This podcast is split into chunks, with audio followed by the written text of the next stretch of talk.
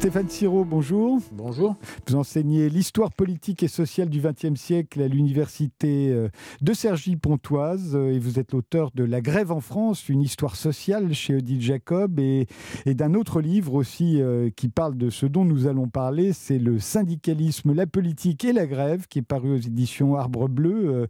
Est-ce que les, les, manifestations, on en a vu un certain nombre et on va en voir d'autres, ont changé depuis 1995 Alors je dirais qu'elles n'ont pas forcément changé dans leur aspect, mais en revanche, elles ont changé dans la place qu'elles occupent aujourd'hui, dans les rapports de force qui peuvent exister, comme c'est le cas actuellement, entre euh, un pouvoir politique et les organisations syndicales. Je veux dire par là que, euh, contrairement au passé, mais il me semble que de ce point de vue, d'ailleurs 1995 marque une étape euh, importante, les manifestations ont pris une place croissante et d'une certaine manière ont pris le pas sur la pratique de la grève lors de ces grands mouvements sociaux nationaux. La grève, au fond, euh, vient euh, accompagner ces manifestations. Elle est posée pour ceux qui euh, veulent abandonner pendant une journée leur lieu de travail pour aller défiler dans la rue. Mais on n'est plus à un temps qui était celui d'avant la fin du XXe siècle, où, en l'occurrence, c'était d'abord la grève qui, à mon sens, était la pratique la plus, la plus privilégiée, je dirais, et des manifestations pouvaient l'accompagner. On est euh, plutôt aujourd'hui dans une logique inverse où la grève accompagne la manifestation. Pour moi, c'est ça qui, euh, qui me semble l'un des, changements marquants par rapport à, des époques précédentes. On privilégie également les journées d'action. Oui, effectivement, euh, il fut un temps là aussi où on était plutôt dans les grèves reconductibles qui pouvaient durer parfois plusieurs jours, plusieurs semaines. Ça a été d'ailleurs le cas récemment, hein, lors du conflit de l'hiver 2019-2020, au moment justement de la première euh, le premier essai de réforme sur les retraites tenté par Emmanuel Macron. Mais malgré tout, on a aussi beaucoup de mouvements qui, euh, depuis le début du XXIe siècle en particulier, se développent par le biais de ce qu'on appelle en effet les journées d'action, ou les journées carrées. Hein, on les appelle comme telles parce que on sait quand est-ce qu'elles commencent et quand est-ce qu'elles se terminent. Elles durent 24 heures. Le lendemain, on reprend euh, le travail et éventuellement on reprogramme d'autres d'autres journées d'action. Donc c'est devenu une, une pratique assez assez courante hein, qui s'est euh, qui s'est bien installé, bien ancré dans les rapports sociaux, dès lors qu'en tout cas, il s'agit euh, pour les organisations syndicales de contester euh, une mesure prise par les pouvoirs publics. Pourquoi leur succès? Parce qu'elles sont spectaculaires, démonstratives? Bah, Ces journées d'action permettent en effet, on le voit bien en ce moment, hein, d'avoir du, monde dans la rue.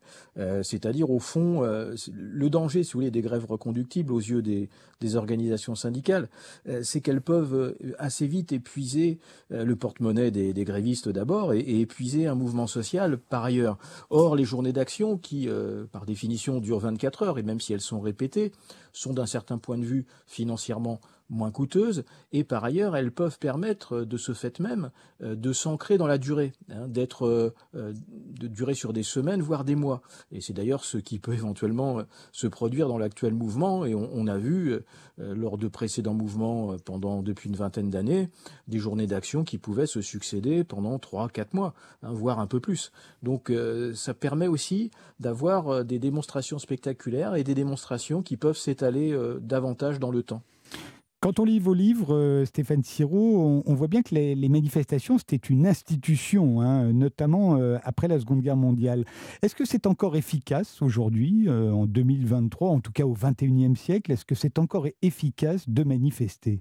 Alors la difficulté pour moi à laquelle sont confrontées les organisations syndicales est qu'aujourd'hui, elles doivent faire face à des gouvernements, d'ailleurs pas seulement l'actuel, hein, mais depuis 20 ans, ils se sont succédés. À chaque fois, on a un peu eu le même, le même scénario c'est-à-dire des gouvernements qui, au fond, euh, attendent, attendent que les journées d'action passent, que les manifestations passent, éventuellement aussi parfois que les grèves reconductibles passent, s'épuisent, et euh, ensuite, euh, ou même au même moment, parallèlement, font voter les lois qu'ils avaient prévu de faire voter. On n'est plus comme ce fut le cas à une époque, de mon point de vue, notamment de l'après-guerre jusque, je dirais, aux années, aux années 80. En gros, hein, la période notamment dite des, des Trente Glorieuses, où euh, souvent les pouvoirs publics, euh, après quelques démonstrations de force euh, des organisations syndicales, les convoquaient, cherchaient à, trouver un compromis avec elles, et on, souvent on arrivait à, juguler en quelque sorte des, des conflits sociaux de cette manière-là. Et depuis 20 ans, parce que pour moi, le tournant fut l'année 2003, déjà un grand mouvement sur les retraites, où l'on avait vu des manifestations massives qui n'avaient pas fait céder du tout le gouvernement en place à l'époque, hein, Chirac, Raffarin, pour ce qui concerne 2003. Et depuis, je dirais que on a un peu l'impression que les, les, gouvernements, les pouvoirs publics ont pris cette habitude, après avoir constaté qu'ils pouvaient tout à fait faire passer des lois, y compris face à des mouvements sociaux massifs, ils ont pris cette habitude et, on voit qu'aujourd'hui encore, avec le gouvernement d'Emmanuel Macron et, de, de, Madame Borne, on, est, on est possiblement dans, dans le même schéma, c'est-à-dire un gouvernement qui, tout en voyant un désaveu massif de l'opinion publique d'une part et d'autre part des manifestations elles-mêmes massives et presque records, continue quand même le processus parlementaire et, espère au fond que ce processus ira à son terme et, engendrera la fin de ces mouvements sociaux. Il y a encore beaucoup de choses qui ont changé hein, depuis la fin du XXe siècle. Stéphane Siro, vous allez nous les raconter, mais juste après une pause. 9h, 10h, c'est arrivé cette semaine. Avec Frédéric Tadei sur Europe 1. Nous sommes toujours avec Stéphane Siro, l'historien de la grève en France et du syndicalisme. Euh, Stéphane Siro, euh, il y a eu le tournant des Gilets jaunes. Euh, les Gilets jaunes, ils ont quand même réussi à faire peur. Oui, alors c'est d'ailleurs sans doute le principal motif du relatif succès qu'ils ont pu connaître, en tout cas des, concessions qu'a dû, au moment de leur, de leur manifestation, concéder Emmanuel Macron. Et d'ailleurs, ça interroge hein, de ce fait même les organisations syndicales, parce que les organisations syndicales sont coutumières euh, des défilés euh, qu'on pourrait qualifier de, de routiniers, euh, presque d'une certaine manière folkloriques, et qui en effet n'effraient pas, et n'effraient pas parce que le pouvoir en place sait très bien de quoi il s'agit, c'est aussi que les organisations syndicales sont capables de contenir la foule, hein, alors qu'en effet, les Gilets jaunes, eux, ont fait cette démonstration que, d'une part, il était par ailleurs possible de s'auto-organiser hein, via cet instrument qui est devenu un instrument central aujourd'hui des rapports sociaux qui s'est installé dans ces rapports sociaux, à savoir le numérique, euh, que cette auto-organisation pouvait générer des mobilisations d'ampleur, d'ampleur nationale en l'occurrence, hein, c'était quelque chose que l'on euh, jamais vu, et que par ailleurs, euh, l'absence précisément d'organisation dédiée lors de ce mouvement, qui ne permettait pas par ailleurs au gouvernement de trouver des interlocuteurs qui étaient légitimes, hein, puisque de fait il n'y avait pas de, il y a eu quelques figures de proue qui se sont dessinées pendant ce mouvement, mais qui n'étaient pas légitimées par des organisations. Donc ça a fait la force de ce mouvement. ce mouvement, il a fait peur au pouvoir, au pouvoir politique. Hein. On se souvient par exemple de cet épisode où euh, un engin de chantier avait euh, défoncé la porte d'un ministère, euh, d'où le ministre avait dû être évacué précipitamment. Et, il est vrai que c'est cette, cette dureté de l'affrontement Hein, cette euh, crainte qu'a généré ce mouvement aux yeux du gouvernement en place à l'époque, qui l'a euh, entraîné à euh, accepter au fond un certain nombre de, concessions qu'il n'avait pas du tout imaginé dans les premiers temps faire à ces gilets jaunes. Et quand on regarde depuis 20 ans, hein, depuis le début de notre siècle, quels sont les mouvements sociaux d'ampleur nationale qui l'ont emporté, ou en tout cas qui ont fait, qui ont fait vibrer, qui ont fait trembler les gouvernements, il y en a deux. Hein. Il y a celui des Gilets jaunes et il y a celui un peu plus tôt en 2006 euh, contre le CPE, hein, le contrat première embauche, qui avait vu euh, de, massives manifestations composées essentiellement de jeunes, d'étudiants, de lycéens. Et je dirais que c'est un peu les deux euh, manifestations et les deux mouvements sociaux qui aujourd'hui encore sont les plus craints par les pouvoirs publics, c'est-à-dire des mouvements incontrôlés de type gilet jaune et des mouvements de jeunesse. La jeunesse, on sait très bien que c'est un paramètre hein, que les gouvernements n'aiment pas voir dans la rue parce que, euh, comme, euh, comme on dit souvent, on sait quand est-ce qu'ils sortent dans la rue, on ne sait jamais quand est-ce qu'ils rentrent dans les lycées ou les, ou les universités. L'enjeu, on le voit bien, et c'est encore le cas aujourd'hui, hein, euh, c'est la conquête de l'opinion publique. je crois que c'est en 1995, on parlait de, de grève par procuration. c'est à ce moment-là qu'on a commencé à en parler. aujourd'hui, le fait que 60% des Français, d'après les sondages, soient favorables euh, carrément à un blocage, ça en dit long. Ça en dit long sur, euh, effectivement, alors d'une part, la place de l'opinion publique, parce que c'est vrai que, vous l'avez dit, tout particulièrement depuis 1995, à chaque fois qu'il y a des mouvements sociaux euh, d'ampleur, l'opinion publique est scrutée pratiquement au jour le jour. Et on voit bien qu'elle s'est installée euh, plus que jamais comme euh, un outil, un outil dont font usage les organisations syndicales, qui s'est intégré dans, dans le rapport de force entre les syndicats et le gouvernement. S'agissant du moment actuel, il est vrai que, à ma connaissance, à mon souvenir, on n'a jamais enregistré euh, d'une part un tel rejet d'une réforme, y compris s'agissant des retraites, qui généralement sont des réformes qui en effet euh, sont très impopulaires, mais là, euh, elles sont cette réforme-ci, elle est encore plus impopulaire, je dirais, que les que les précédentes. Et en effet, ce, ce sondage qui dit que 60% des Français admettraient que le pays soit bloqué pour euh, mettre en pièces cette réforme, c'est quelque chose de, euh, tout à fait euh, spectaculaire. Et là aussi, c'est quelque chose qui n'est pas courant. Donc on a effectivement quelque chose qui d'une part est courant, c'est-à-dire la place prise par l'opinion publique aujourd'hui, mais qui l'est beaucoup moins, c'est l'ampleur de la contestation qu'elle exprime de la réforme actuelle.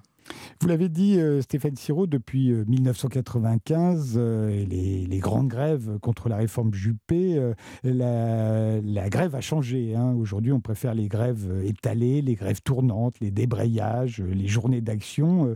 Mais est-ce que c'est encore efficace, la grève? Oui, oui. Alors il faut observer pas seulement l'échelon national, hein, parce qu'effectivement, je le disais précédemment, à l'échelle nationale, la grande majorité des, mouvements qui se sont développés depuis 20 ans ont plutôt essuyé l'échec. En revanche, quand on regarde les choses à une échelle un peu plus petite, celle en l'occurrence de, l'entreprise, on voit bien que le conflit social euh, demeure euh, un outil possiblement efficace pour les salariés qui en usent. Euh, je prendrai l'exemple actuel, qui est celui, quand je dis actuel, ça fait maintenant plus d'un an qu'on peut l'observer, mais celui des mouvements qui se sont développés dans de nombreuses entreprises autour de la question des salaires. Et force est de constater que dans la grande majorité de, ces mouvements, en tout cas la majorité de ceux qui, euh, qui ont été médiatisés, les, salariés qui ont fait usage de la grève ont généralement obtenu des concessions nettement plus importantes que les propositions qui leur étaient faites au départ. Parce qu'on est, pour moi encore, dans un pays qui connaît, depuis euh, la Révolution française, mais euh, on peut dire encore euh, qu'on en est les héritiers aujourd'hui, un système que j'appelle un système de régulation conflictuelle des rapports sociaux, c'est-à-dire euh, un système au sein duquel il reste compliqué aujourd'hui de, négocier sans en passer à un moment donné par un rapport de force. Alors c'est un peu moins vrai depuis une quarantaine d'années, hein, les négociations collectives se sont plutôt développées, mais il n'en reste pas moins que dans beaucoup de cas, il faut en passer par le conflit social pour réguler les rapports sociaux les syndicats, eux aussi, se sont recentrés. Oui, alors le terme de recentrage, originellement, il est employé pour désigner les transformations de la CFDT qui, au tournant des années 70-80, a décidé de s'orienter de plus en plus vers la négociation à froid, c'est-à-dire sans, euh, ou en essayant en tout cas de, ne pas utiliser la grève, de ne pas utiliser le conflit social. Et puis, progressivement, en effet, de mon point de vue, l'ensemble du champ syndical, et y compris euh, des syndicats qui, pourtant, sont souvent désignés comme beaucoup plus euh, critiques que les autres, je pense à la CGT, en particulier, c'est elle-même recentrée. Euh, les liens qu'elle a pu avoir à un moment donné avec le Parti communiste se sont distendus, euh, y compris même d'ailleurs euh, sa, propension à négocier c'est beaucoup épaissi. Hein, aujourd'hui, on le dit trop peu souvent à mon sens, mais la CFDT signe 95% des accords qu'elle négocie dans les entreprises. La CGT, c'est quelque chose comme 90%. Donc on voit bien qu'on a globalement un champ syndical qui s'est recentré au sens où d'une part, il s'est dépolitisé et que d'autre part, euh, il use toujours, mais moins qu'auparavant, euh, la pratique gréviste et en tous les cas, il s'est largement converti à la négociation sans forcément en passer systématiquement par le rapport de force. Donc il y a eu quand même des inflexions. Alors on n'est sans doute pas au bout du, processus. Hein. Il y a encore beaucoup à faire si l'on cherche des relations sociales moins conflictuelles. Mais malgré tout, euh, on, ne peut pas dire qu'il n'y a pas eu d'inflexion en ce sens. Et aujourd'hui, les organisations syndicales recherchent plutôt le compromis et préfèrent arriver à un compromis plutôt que d'en arriver euh, à la grève. Mais dernière question, euh, Stéphane Siro, là on a un gouvernement qui est très déterminé. Hein. Euh, les syndicats donc sont vent debout, l'opinion publique en majorité, en tout cas d'après les sondages, est opposée à la réforme. Ça peut durer très longtemps, non? Alors ça peut durer longtemps, sauf que euh, justement le but du gouvernement est d'aller le plus vite possible. Et le choix qu'il a fait euh, d'user d'un article de la Constitution qui permet de limiter drastiquement la durée des débats au Parlement va dans ce sens. Parce que de mon point de vue, ce gouvernement, comme d'autres qui l'ont précédé, cherche euh, le schéma suivant, aller le plus vite possible dans le processus parlementaire, en jouant sur le légalisme des organisations syndicales qui, euh, disent-elles pour certaines d'entre elles déjà à mots couverts, qu'une fois que la loi sera votée, il sera difficile, sinon impossible, de poursuivre la mobilisation.